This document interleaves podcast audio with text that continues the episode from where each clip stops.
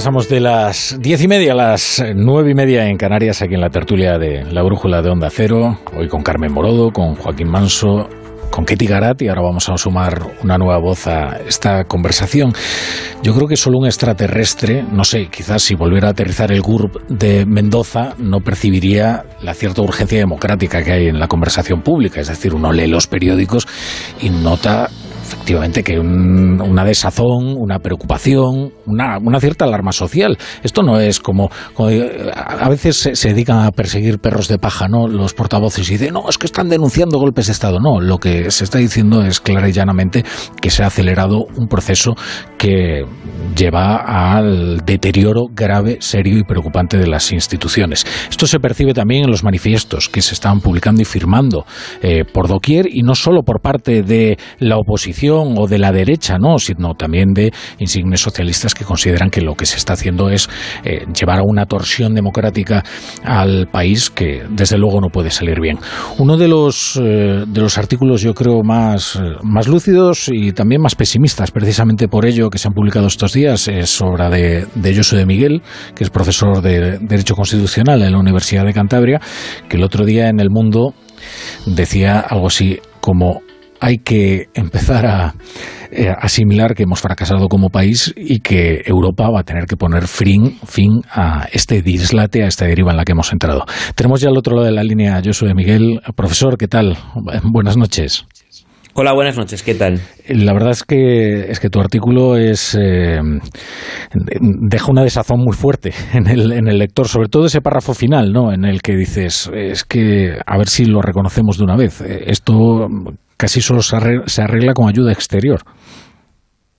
Bueno, sí, fue una apelación un poco que hoy lo he continuado en la columna, eh, en el mundo también, porque bueno, la, la, oposición está un poco noqueada, los partidos políticos, pues en fin, están a lo que están, y la ciudadanía está a sus cosas, por supuesto, ¿no?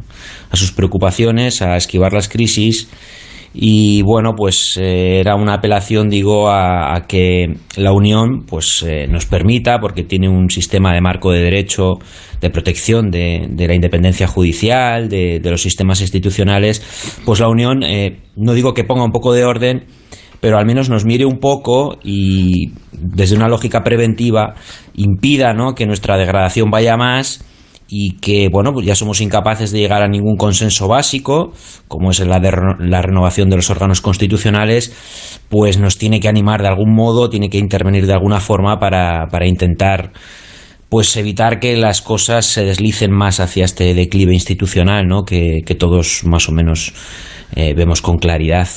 Sí, yo, yo, confieso mi impotencia cuando tratamos de explicar en la radio la importancia de los procedimientos del Consejo General del Poder Judicial y el sistema de elección de los magistrados, porque es verdad que es un tema árido, es un tema que ahuyenta a los oyentes y yo no sé si somos capaces de trasladar la verdadera relevancia ¿no? de estos asuntos. ¿Por qué, a, ver si me ayudas, ¿Por qué, ¿por qué es tan importante? ¿Por qué no es una cuestión baladí que se necesite de un consenso de mayorías reforzadas para renovar, por ejemplo, a los magistrados del Tribunal Constitucional y por qué estos órganos son vitales para, para la democracia. Bueno, lo son porque nosotros ideamos una democracia en Europa después de la Segunda Guerra Mundial, donde había un miedo evidente a, la soberanía, a la soberanía parlamentaria y a la, propia política. Eh, establecimos una democracia donde primaba el Estado de Derecho y por encima de todo una serie de órganos contramayoritarios, como es el Tribunal Constitucional en gran medida, que eh, tenían la función de garantizar la propia Constitución, pero también proteger la propia democracia. Y para ello, pues establecen mecanismos de elección de estos órganos pues con mayorías cualificadas, ¿no? que sean transversales, eh, que indiquen y expresen un consenso político y que por lo tanto eh, funcionen de una manera correcta en, en, ese, en esa tarea tan exigente y tan controvertida que es el control de constitucionalidad de las leyes y la protección de los derechos de las minorías.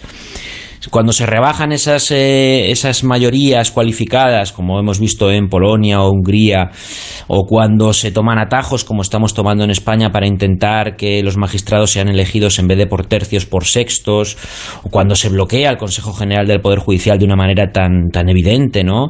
Y con tan poca razonabilidad, pues bueno, lo que estamos atacando es la línea de flotación del sistema democrático constitucional que hemos heredado ¿no? de, la, de la posguerra. Y en gran medida yo creo que estamos en una mutación muy grande que nos está llevando a otra forma eh, de poder distinta, no sabemos muy bien a cuál, yo diría que es la del triunfo casi eh, incontestable del populismo, pero que, en fin, eh, tenemos que intentar revertir la situación, ¿no? Tenemos que intentar que las cosas funcionen como funcionaban razonablemente bien hasta hace una década y media más o menos, ¿no? Donde o una década donde estos órganos eran elegidos, y todavía había una cierta autoridad o prestigio cuando ejercían sus funciones, que yo creo que también se han perdido ¿eh? estas dos cosas. Eh, y como profesor de Derecho te tengo que hacer una pregunta que igual suena un poco naif, pero fíjate, hasta este punto hemos llegado, ¿no? Eh, ¿Hay alguna, se puede distinguir entre un malversador y un corrupto? ¿La malversación es corrupción? Yo no soy penalista, pero Creo que todo esto forma parte de narrativas publicitarias, de giros lingüísticos que utilizan los grupos, los partidos o el gobierno que impulsan estas reformas para dirigirse a la opinión pública. Ya lo he escrito en alguna otra ocasión, era un poco como la aparición intempestiva del derecho comparado para intentar justificar unas reformas que están pensadas para unas personas en concreto, que por lo tanto devalúan la política criminal del Estado que se hacen eh, a través de mecanismos eh, legislativos o, un procedimiento absolutamente abreviado y urgente que va en contra de, la idea de reflexión y razonabilidad de la ley penal.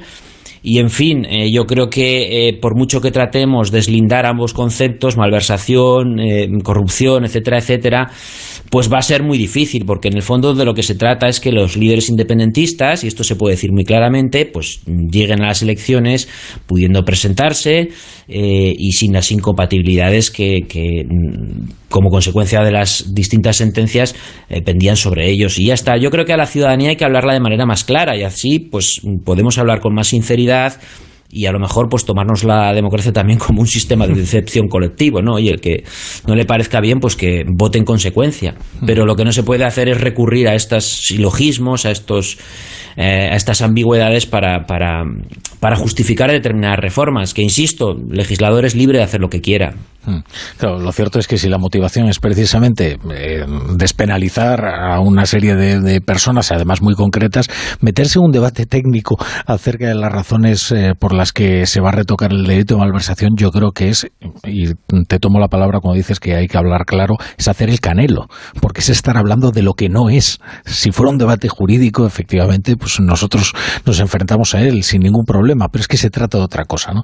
Y como tiene nombres y apellidos, lo mejor es mentar esos nombres y apellidos y dejarse de hacer eh, teoría, eh, teoría jurídica cuando aquí lo que se está haciendo es la política más, más, más rasa. Yo soy Miguel, profesor de Derecho Constitucional en la Universidad de Cantabria. Muchas gracias por estar hoy en, en La Brújula. Gracias a vosotros. Hasta la próxima.